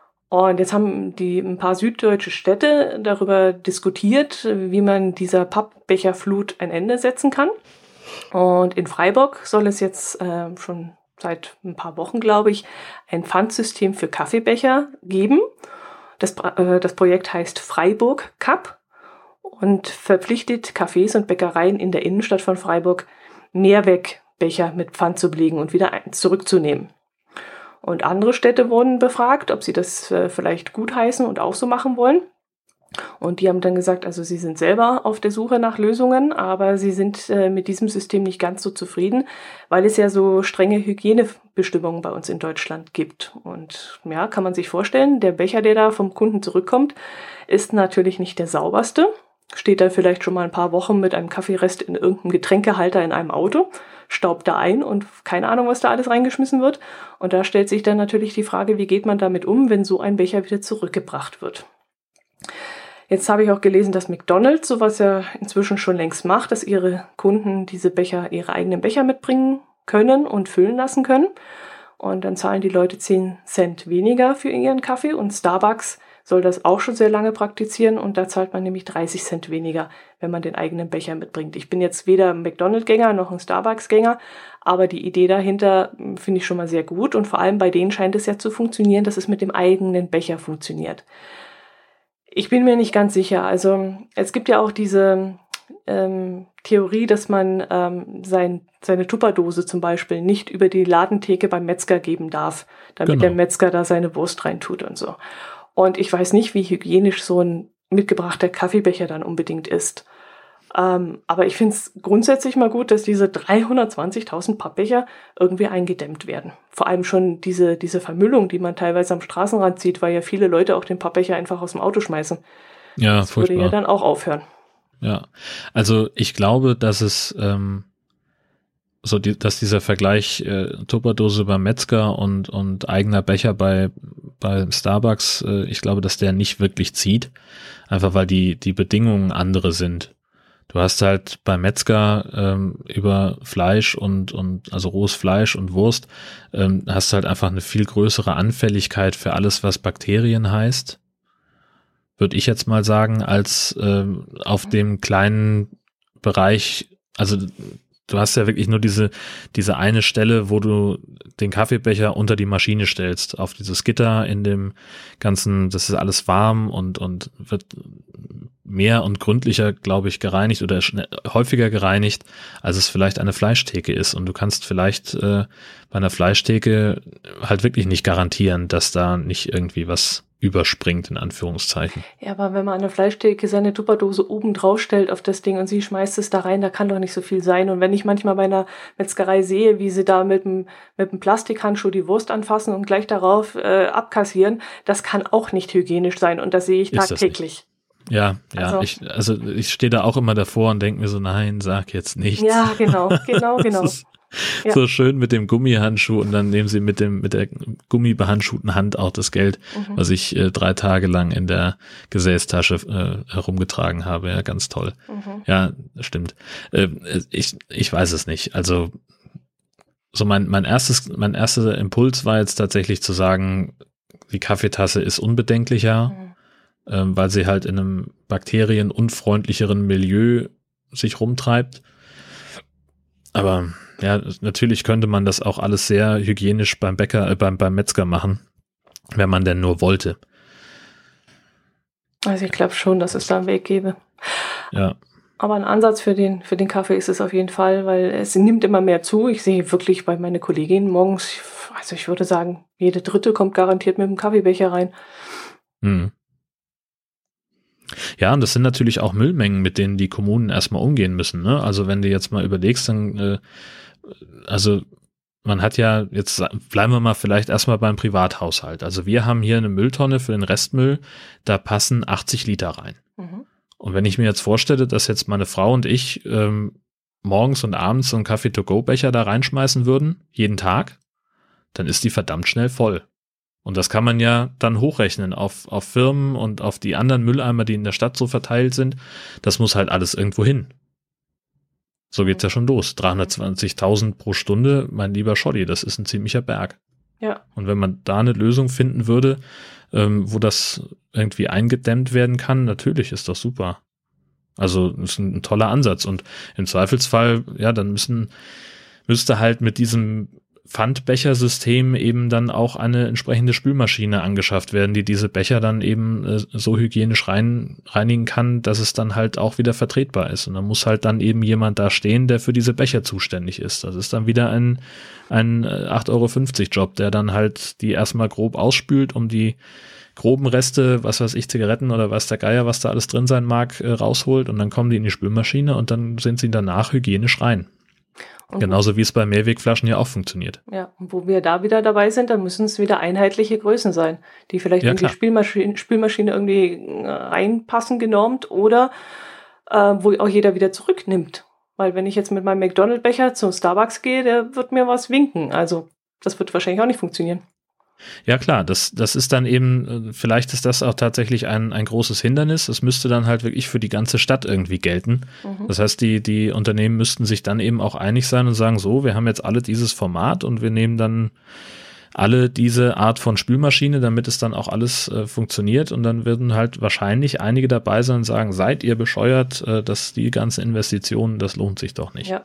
Und dann müssen es alle, keine Ahnung, 200 Milliliter reinpassen. Und weil der eine will nur 200 Milliliter äh, verkaufen, der nächste sagt, ich brauche andere Größen. Bei mir kommen sie immer und wollen 350 Milliliter. Ja, ich glaube, das, das wird nie eine Einigung bringen. Da wird der eigene Becher vermutlich schon besser sein. Vielleicht könnten wir das mit Elektrotankstellen und Akkus von Elektroautos kombinieren. Genau. Oh, das ist es doch. Die, jetzt habe ich es, pass auf. Und zwar kann man diese Kaffeebecher auch als Behälter für Autobatterien benutzen. Oder so, also für Batterieflüssigkeit. Das? Okay, muss ich nochmal drüber nachdenken. Ja, ich würde sagen, das überlegst du bis zum nächsten Mal. Oder ja man trinkt seinen Kaffee gleich aus der Batterie. Auch nicht. Ne? Auch nicht ja. Ich glaube, das ganze Zugchaos bei dir da oben hat dir irgendwie zugesetzt. Oder ich weiß auch, ja, das du war furchtbar. viel Wartezeit gehabt, um nachzudenken oder so. Oh, schrecklich. Äh, dabei, also wir haben es ja schon schon mehrfach hier äh, erwähnt, es gibt ein großes Problem äh, bei den Zügen an der Westküste auf der Strecke Hamburg-Westerland äh, sind von sind die ganzen 90 Reisezugwagen des bisherigen Betreibers der Nordostseebahn, die mussten alle aus dem Verkehr gezogen werden, weil es da Kupplungsprobleme gibt, ähm, dass also die Kupplungen zwischen den Waggons reißen können. Und äh, das dauert einfach jetzt ungefähr bis März, bis sie die alle kontrolliert und die Kupplungen ausgetauscht haben.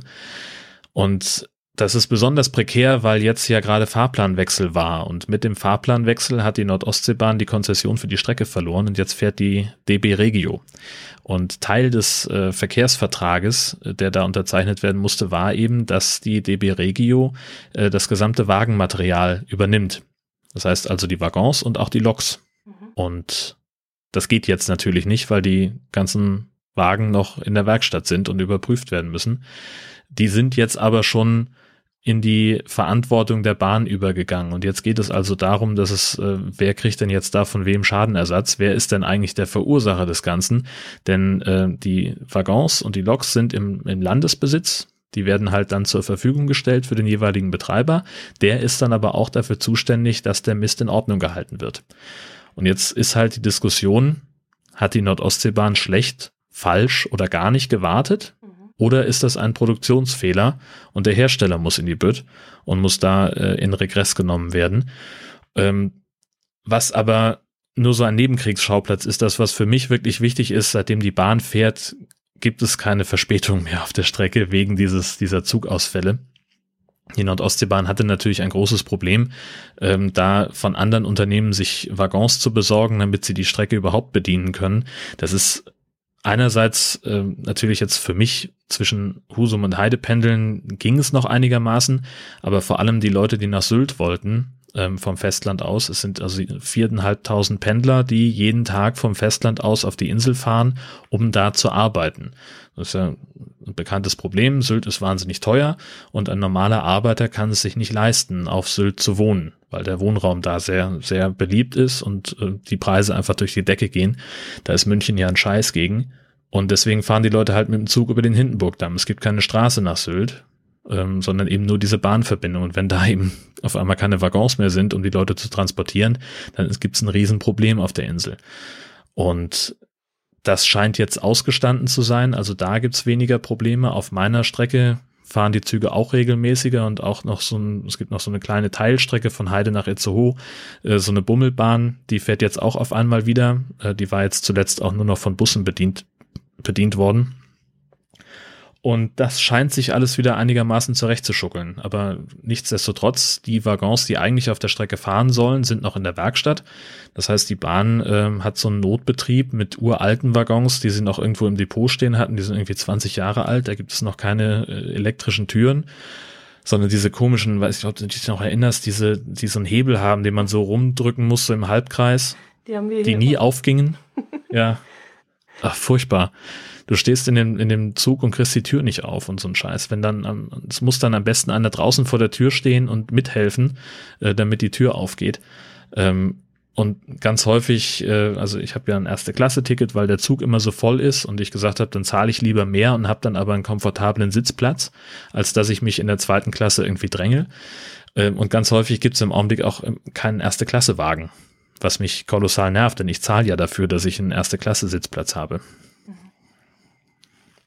Aber es ist halt auch nicht vorgesehen, äh, dass es da irgendeine Art von Kompensation gibt. Also die äh, Nahverkehrsgesellschaft von Schleswig-Holstein äh, ist, was Entschädigungszahlungen angeht, ausgesprochen kulant. Schon wenn der Zug oder der Bus 20 Minuten später kommen als geplant, kriegst du die Hälfte des Fahrpreises erstattet. Gesetzlich vorgeschrieben ist eine Stunde Verspätung. Ähm, aber halt, wenn jetzt ein äh, eine bestimmte Wagenklasse nicht vorgehalten wird, dafür gibt es eben keine Entschädigung. Zumindest nicht von NASH, sondern vielleicht auf Kulanzbasis von der Bahn. Mal gucken. Ja, aber die dürften doch dann eigentlich die erste Klasse Tickets gar nicht verkaufen. Ich habe eine Monatskarte. Ähm, ja, aber auch nicht. Ja, also die, die habe ich halt sowieso, die gibt's im Abo und mhm. die kriege ich immer. Und es sind halt auch immer nur einzelne Züge, die ohne erste Klasse. Ach so, ja, und jetzt kannst du ja nicht sagen, anteilsmäßig möchte ich jetzt so und so viel zurückhaben oder jedes Mal dir bestätigen lassen, dass äh, der Zug nicht äh, keinen erste äh, Klasse Waggon dabei hatte und deswegen möchtest du da was zurückhaben. Das geht ja bei der Monatskarte dann gar nicht. Ja, auch da, also bei den Verspätungen gibt's da zum Beispiel ein Modell. Also wenn ich äh, jetzt verspätet irgendwo ankäme, mhm. dann kriege ich, glaube ich, pro Fahrt irgendwie, ich weiß nicht, ich glaube, drei Euro oder vier zurück. Mhm. So weil sie dann so sagen, okay, das ist so rechnerisch der, der Betrag, der es dann pro Fahrt wäre, mhm. bis zum Maximalbetrag von der Hälfte des Fahrkartenwertes. Ähm, aber ja klar, also ich bin jetzt neulich zum Beispiel dienstlich mit dem Zug von, von Husum nach Flensburg gefahren und da habe ich halt einen Abschnitt von ähm, Husum nach Schleswig, da gab es ganz regulären erste Klasse Abteil, das war kein Problem. Aber der Teil von Schleswig nach Flensburg, da gab es halt keine erste Klasse. Und das hat die Schaffnerin mir dann auch auf dem Ticket bestätigt. Mhm. Und jetzt werde ich halt mal an dem Beispiel erstmal durchexerzieren. Geht das überhaupt? Gibt es da eine Chance, irgendwas zurückzubekommen? Mhm. Und wenn ja, was? Und dann mal gucken, wie es weitergeht. Mhm. Ja, da ist ja jetzt noch kein Ende abzusehen demnach. Nee, das auf gar keinen Fall. Also es wird mutmaßlich noch bis März dauern. Mhm. Ähm, die Pendler sind aber froh, dass es jetzt überhaupt wieder einigermaßen rund läuft, dass die Verspätungen, die es halt einfach gab, auch mal spontane Zugausfälle und so eine Geschichten, dass das jetzt ein Ende hat. Ähm, wir haben jetzt auch dann wieder auf der Strecke ähm, den, den Snackwagen, der dann durchkommt, aber die kotzen auch ganz furchtbar, weil die Reisezugwagen, die es da sonst gab, die waren halt ebenerdig. Da konntest du den, diesen Wagen alleine reinschieben. Ah. Und jetzt musst du halt drei Stufen hochklettern vom Bahnsteig. Das heißt, die müssen jetzt erstmal zu zweit an Bahnsteig, um diesen Wagen reinzuheben. Mhm. Und dann muss, müssen die sich halt durch diesen Wagen durchkämpfen. Die Gänge sind enger, die Türen gehen nicht automatisch auf. Also da in dem, in dem anderen Zug, da sind entweder gar keine oder Automatiktüren. Da kommen sie halt super leicht durch. Und in dem anderen Teil, dieses sind halt einfach 20 Jahre alt. Mhm. Da musst du halt dann auch richtig dran ziehen an den, an den Durchgangstüren und die sind richtig genervt. Ja, wir haben hier auf der Zugverbindung von, vom Allgäu ähm, Richtung München haben wir auch eine Privatbahn. Die Vorteile von der Privatbahn sind unter anderem, dass sie halt auch durchfährt. Also du kannst dann ohne Stopp äh, nach München durchfahren. Und äh, aber die, die, die Waggons, die sind genauso alt. Und das sind eben solche, wo du dann wirklich dich dagegen stemmen musst, um die Türen aufzudrücken. Äh, und da habe ich es also auch schon sehr oft erlebt, dass ältere Herrschaften da eben nicht mehr die Kraft hatten, um die Tür aufzumachen. Und die sind auch im Ausstieg sehr schmal. Also du musst dich dann schon äh, schmal machen, um da rauszukommen. Und das ist auch nicht jedermanns Sache. Und dann, äh, ja, aber ist der Vorteil ist halt auch, damit punkten sie jetzt halt auch, dass du in einer Tour durch kannst nach München und nicht irgendwo in Buchloh umsteigen musst oder in Kaufbeuren oder so. Mhm. Hat demnach ja auch Vorteile, aber äh, ich habe jetzt gerade eben dieses, diesen Film in meinem Kopf abgespielt, wie du das gerade so erzählt hast mit den alten Schlauern. Äh, das war jetzt für mich hier gerade hm, normal. da würde ich jetzt auch gerne mal protestieren und sagen, eigentlich müsste das Ganze hier 30 Prozent günstiger sein, weil solche alten Waggons hier ist ja eine Katastrophe. Ja. Ja. Aber ihr habt immerhin den Grüß Gott-Verein, der dann davor steht und sagt, Grüß Gott, schön, dass Sie an unserem Bahnhof aussteigen. Haben Sie es doch geschafft, die Tür aufzumachen? Super. Na, wenn ich Pech habe, dann ist da auch noch eine Zugbegleiterin, die aus dem hohen Norden kommt und dann mich mit Moin begrüßt. um Himmels Willen, das, was könnte furchtbarer sein? genau. Sehr schön. Na, dann hoffe ich Ach, trotzdem, herrlich. dass das relativ schnell und, und, und problemlos da vorbeigeht, dass du dich nicht so ärgern musst über solche Sachen. Naja, also für mich ist im Wesentlichen wichtig, da kommt ein Zug und ich komme einigermaßen pünktlich zur Arbeit. Ja. So, das, ähm, diese, und es ist ja jetzt nicht irgendwie wahnsinnig furchtbar, in der zweiten Klasse zu fahren, um Himmels Willen. Ja, das ist halt so mein, es ist halt schwierig, wenn, wenn äh, zu wenig Waggons da sind und auf der Strecke halt einfach viele Leute fahren, gerade so freitags, nachmittags von Hamburg Richtung Sylt, da ist der Zug halt einfach mal scheiß voll, da kriegst du zum Teil auch in der ersten Klasse keinen Sitzplatz mehr. Mhm. Ist mir neulich auch passiert, dass ich in, äh, in, der, in der ersten Klasse fuhr und von den äh, über 40 Sitzen, die da in dem Großraumabteil waren, war keiner mehr frei. Hm. Das habe ich auch noch nie erlebt, dass ich da stehen musste. Mhm. Äh, und ähnlich, also und, und ähnlich und schlimmer sah es dann natürlich in der zweiten Klasse aus. Das war dann so mein Gedanke, ja gut, dann gehe ich halt darüber und setze mich dahin. Da war auch nichts mehr. Mhm. Und die Leute standen da auch schon, wer weiß wie, auf dem Gang. Das kannst du halt immer haben, ne? Okay. Und dann wäre es natürlich schön, wenn man auch einigermaßen komfortabel aussteigen könnte und sich da nicht zum Horst machen müsste mit der Tür. Mhm. Aber mein Gott, äh, bisher habe ich sie noch immer aufgekriegt. Das war zwar, also es ist halt auch einfach für mich als äh, noch einigermaßen gut beieinander Typ äh, nicht nicht so leicht äh, mitunter die manche klemmen halt auch einfach und da kommst du da einfach nicht raus. Zum Glück gibt es dann meistens noch eine andere äh, in unmittelbarer Nähe und dann versuche ich es halt da. Oder du hast halt das Glück, dass jemand draußen steht und mithilft, dann geht's. Das ist total abgefahren. Das ist uns mal passiert, äh, die Geschichte. Da sind wir auch von München, glaube ich, nach Hause gefahren Richtung Kempten und in Kempten selbst haben wir versucht, die Türen aufzubekommen und die gingen nicht auf. Und da hatte der ähm, Zugführer, der kann die anscheinend, der muss die vorher irgendwie die Hydraulik lösen oder so, jedenfalls, dass da irgendwie Luft reingepumpt wird und die Türen aufgehen. Und das hatte er vergessen. Mhm. Und alle haben versucht, da irgendwie rauszukommen und dann haben sie von draußen gezogen und von innen gedrückt und gemacht und getan. Und als wir dann alle notdürftig da ausgestiegen sind, hat der dann anscheinend vorne äh, irgendwie eine Meldung gekriegt, hey, mach mal die Türen hier auf, entsperr die mal. Und dann hast du nur noch gehört, Entschuldigung. Und dann gingen die Türen alle auf.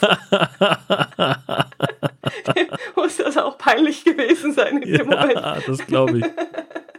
Ja, das ist halt was, also das ist bei, bei, den, bei den neueren Reisezugwagen, die halt da normalerweise fahren, ist es auch schon mal passiert, dass der Schaffner, dass der, der Lokführer vergessen hat, die zu entsperren. Aber dann gehen die halt auch einfach mal nicht auf. Dann leuchtet auch dieses Dings gar nicht, dieser Türknopf mhm. äh, und die Trittstufe fährt nicht aus. Mhm. Daran siehst du es halt schon. Und dann ja, das hat er dann auch irgendwie nach anderthalb Minuten mal gemerkt, dass da irgendwie was nicht stimmt. Dass keiner aussteigt. Ähm, Genau, richtig. Und keiner einsteigt ja. und alle stehen davor und machen nichts. Und bei uns wird er wohl gemerkt haben, dass wir alle rauskommen und wird sich erstmal gar nichts gedacht haben, aber dass wir ja. dann natürlich äh, ganz verzweifelt versuchen, die Tür da festzuhalten, die schwere. naja, so geht das.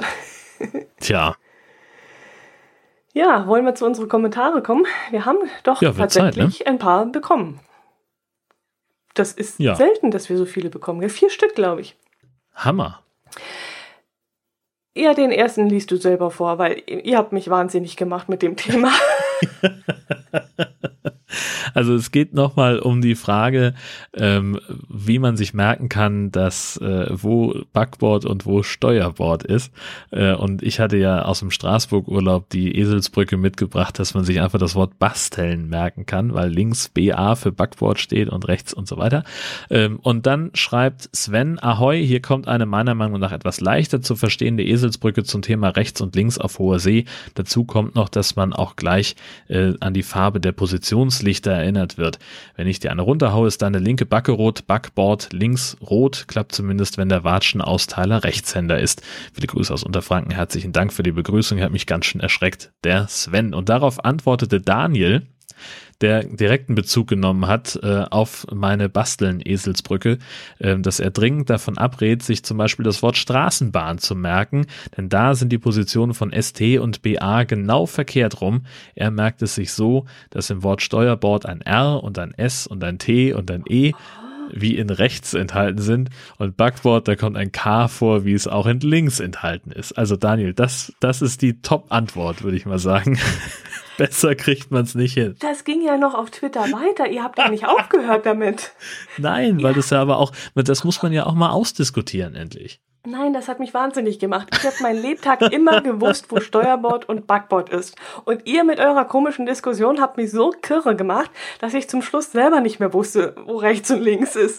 Also bitte nicht mehr. Das interessiert mich nicht. Ich fahre niemals Boot. Ich muss das nicht wissen. Aber irgendwann wirst du mal auf hoher See sein und, irgend, und dann wird das dann dein Leben davon abhängen, zu wissen, wo Backboard und wo Steuerbord ist. Und dann stehst du nämlich da und denkst, oh, wie war denn jetzt, oh, welches Eselsbrückenwort war es denn noch? Straßenbahn. Und Scheiße. Der Ausstieg ist in Fahrtrichtung rechts. Das muss ich wissen, aber ich muss das nicht für Backbord und Steuerbord wissen. oh, Touché. Ja. Okay. Dafür hast du jetzt den längeren Kommentar. Ja, danke. Ja, ich habe es ja so gewollt. Der kommt nämlich von der Silke und die ist nochmal drauf eingegangen auf die unterlassene Hilfeleistung, die wir auch im letzten Podcast angesprochen haben. Da ging es nochmal um äh, den Fall, wo in einer Bank, im Vorraum einer Bank ein Mensch äh, hilflos liegen gelassen wurde und viele Menschen einfach dran vorbeigelaufen sind. Sie schreibt dazu, Hallo, streng genommen müssen wir sogar Hilfe leisten, wenn jemand diese benötigt. Ansonsten kann man sogar wegen unterlassener Hilfeleistung bis zu einem Jahr Freiheitsstrafe und Geldstrafe verurteilt werden. Die Angst, was falsch zu machen, darf jedenfalls kein Grund sein, nicht zu helfen. Dafür hat der Gesetzgeber auch gesorgt. Wer hilft, haftet grundsätzlich nicht für Fehler. Ich musste bisher schon zweimal eine Herz-Lungen-Wiederbelebung durchführen. Beim ersten Mal ist der Patient später im Krankenhaus gestorben und beim zweiten Mal hat der Mann überlebt, hat jetzt einen Defibrillator in der Brust und ist inzwischen mein Steuerberater. Nach dem ersten Mal hatte ich danach lange Zeit den Tod des Mannes im Kopf, ob ich alles richtig gemacht habe, und ich hatte viele Zweifel. Inzwischen sehe ich es so, dass er wahrscheinlich bis zum Eintreffen des Rettungswagens eventuell nicht überlebt hätte und er damit die Chance hatte, weiterzuleben. Leute, helft also. Es ist so unwahrscheinlich wichtig und keine Scheu haben. Einen Erste-Hilfe-Kurs zu wiederholen ist auch immer eine gute Idee. Bei mir zahlt die Berufsgenossenschaft alle zwei Jahre, weil ich in unserem Betrieb als Ersthelfer eingetragen bin. Vielleicht einfach mal im Betrieb nachfragen, ob man Ersthelfer werden kann und schon zahlt es die Berufsgenossenschaft. Ein kleiner Tipp am Rande. Mit Back- und Steuerbord merke ich es mir genauso wie beim Daniel. Sollte dein Patenkind seine erste Folge veröffentlichen, ach, das ist es an dich, bitte, oder? Ja, bitte gib hier einen Podcast-Tipp ab. Das Thema interessiert mich. Sag ihm liebe Grüße, er hat dann auf jeden Fall schon eine zusätzliche Hörerin. Warst du damit gemeint? Ich erinnere mich ehrlich gesagt gerade nicht. Ich, ich erzähle immer so viele Sachen. Also ich habe ich hab diverse Patenkinder, aber gerade weiß ich es nicht. Silke, tut mir leid, da erwischte mich auf dem falschen Fuß. Aber es hat nichts mit deinem neuen Podcast zu tun, oder? Äh, na, ich, also das da habe ich, da haben Patenkinder nichts drin verloren. Nichts Nein, der verloren, ist ne? äh, definitiv FSK 18. Okay, gut. Ja, dann weiß ich jetzt ehrlich gesagt auch nicht, was der da meint. Hm. Ja, und dann hat auch Diana auch zu diesem Thema geschrieben, weil das hat sie dann wohl auch sehr erschüttert, was wir erzählt haben. Hallo Dotti, hallo Jörn. Ihr habt diesen schrecklichen Vorfall der unterlassenen Hilfeleistung in der Bank thema thematisiert. Dieses Bild von dem liegenden, sterbenden Mann hatte ich tagelang im Kopf. Ich habe mich ständig gefragt, wie es möglich ist, dass mehrere Menschen rein gar nichts unternehmen, um dem hilflosen Mann zu helfen. Von diesen Brötchen wegfressenden Gaffern bei der Feuerwehr hatte ich noch nichts gehört. Wird sowas jetzt Alltag? Was sind das für Menschen? Fehlt denen jeglicher Anstand? Kopfschütteln. Mein Kommentar soll jetzt aber nicht so enden. Deshalb möchte ich euch noch sagen, dass ich euch zwei sehr gerne höre. Auch in euren Solo-Podcasts. Aber das wisst ihr ja. Denn ich finde eure Gespräche sehr interessant und ihr harmoniert sehr gut miteinander. miteinander. Weiter so. Liebe Grüße von Jana. Ah, Sowas hört man doch gerne. Ja, das geht runter wie Öl. Ja, toll. Ihr, wir, Danke. Wir wollten euch natürlich nicht so erschüttern mit dem Thema, aber es hat uns natürlich auch sehr angegriffen. Und ähm, ja, auch das mit den Gaffern hat uns beschäftigt. Und ja, muss man auch mal gesagt haben, dass sowas unmöglich ist. Ja, eindeutig. Also das, äh, ich komme da auch immer noch nicht drüber mhm, weg. Ich auch nicht. Hat mich echt voll erschüttert. Ja. Ja, und dann haben wir auch noch einen neuen Twitter-Follower, äh, und zwar nur einen, aber der folgt uns gleich mit zwei Accounts, nämlich einmal vom Im zum Zug, der Laber-Podcast von Robert Meyer und dann nochmal mit seinem Privataccount als Lokführer fotonarisch im Vollformat. Herzlich, Herzlich willkommen. willkommen. Huh, das war gleichzeitig. Hi. Ich glaube auch. Verhext, Nase ja. passen Glückwünschen, oder wie geht das? Bei uns heißt das immer nur verhext und dann darf man so lange nichts sagen, bis jemand anders äh, dann seinen Namen sagt. Das heißt also, wenn zwei Leute gleichzeitig was sagen, dann ruft einer ganz schnell verhext. Und dann ist der andere zum Schweigen verurteilt, solange bis dann, bitte? Ist jetzt im Podcast ein bisschen doof, glaube ich. Dann ist es in der Tat. Mit ja, einem ja, Schlag ein Ende. genau, richtig. Stille, plötzlich. Und wir ziehen es dann aber auch durch, ne? Das ist dann, wir machen dann die anderthalb Stunden mit Stille voll. Das schaffen wir nicht. da bin ich mir sicher, dass wir den Mund nicht halten können. Nee, nee, nee, äh, erfahrungsgemäß nicht.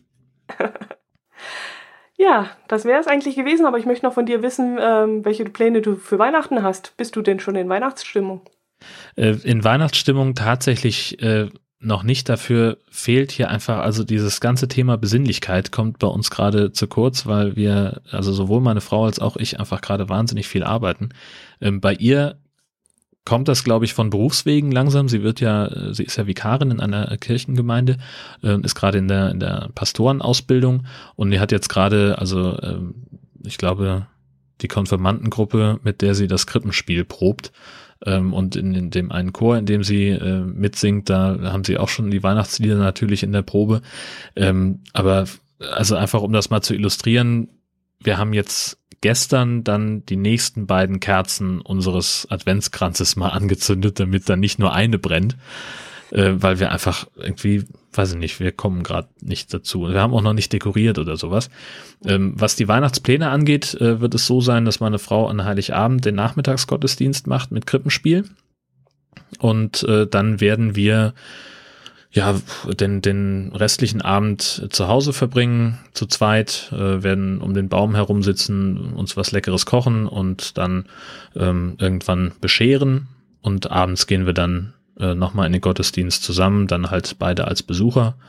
Und am ersten Feiertag ist die Familie bei uns und sie hat dann nachmittags auch nochmal Gottesdienst, wo sie dann also auch äh, in Charge ist. Und am zweiten Gottes, äh, am zweiten Weihnachtsfeiertag hat mein Neffe Geburtstag, da sind wir dann in Kiel und feiern da. Mhm.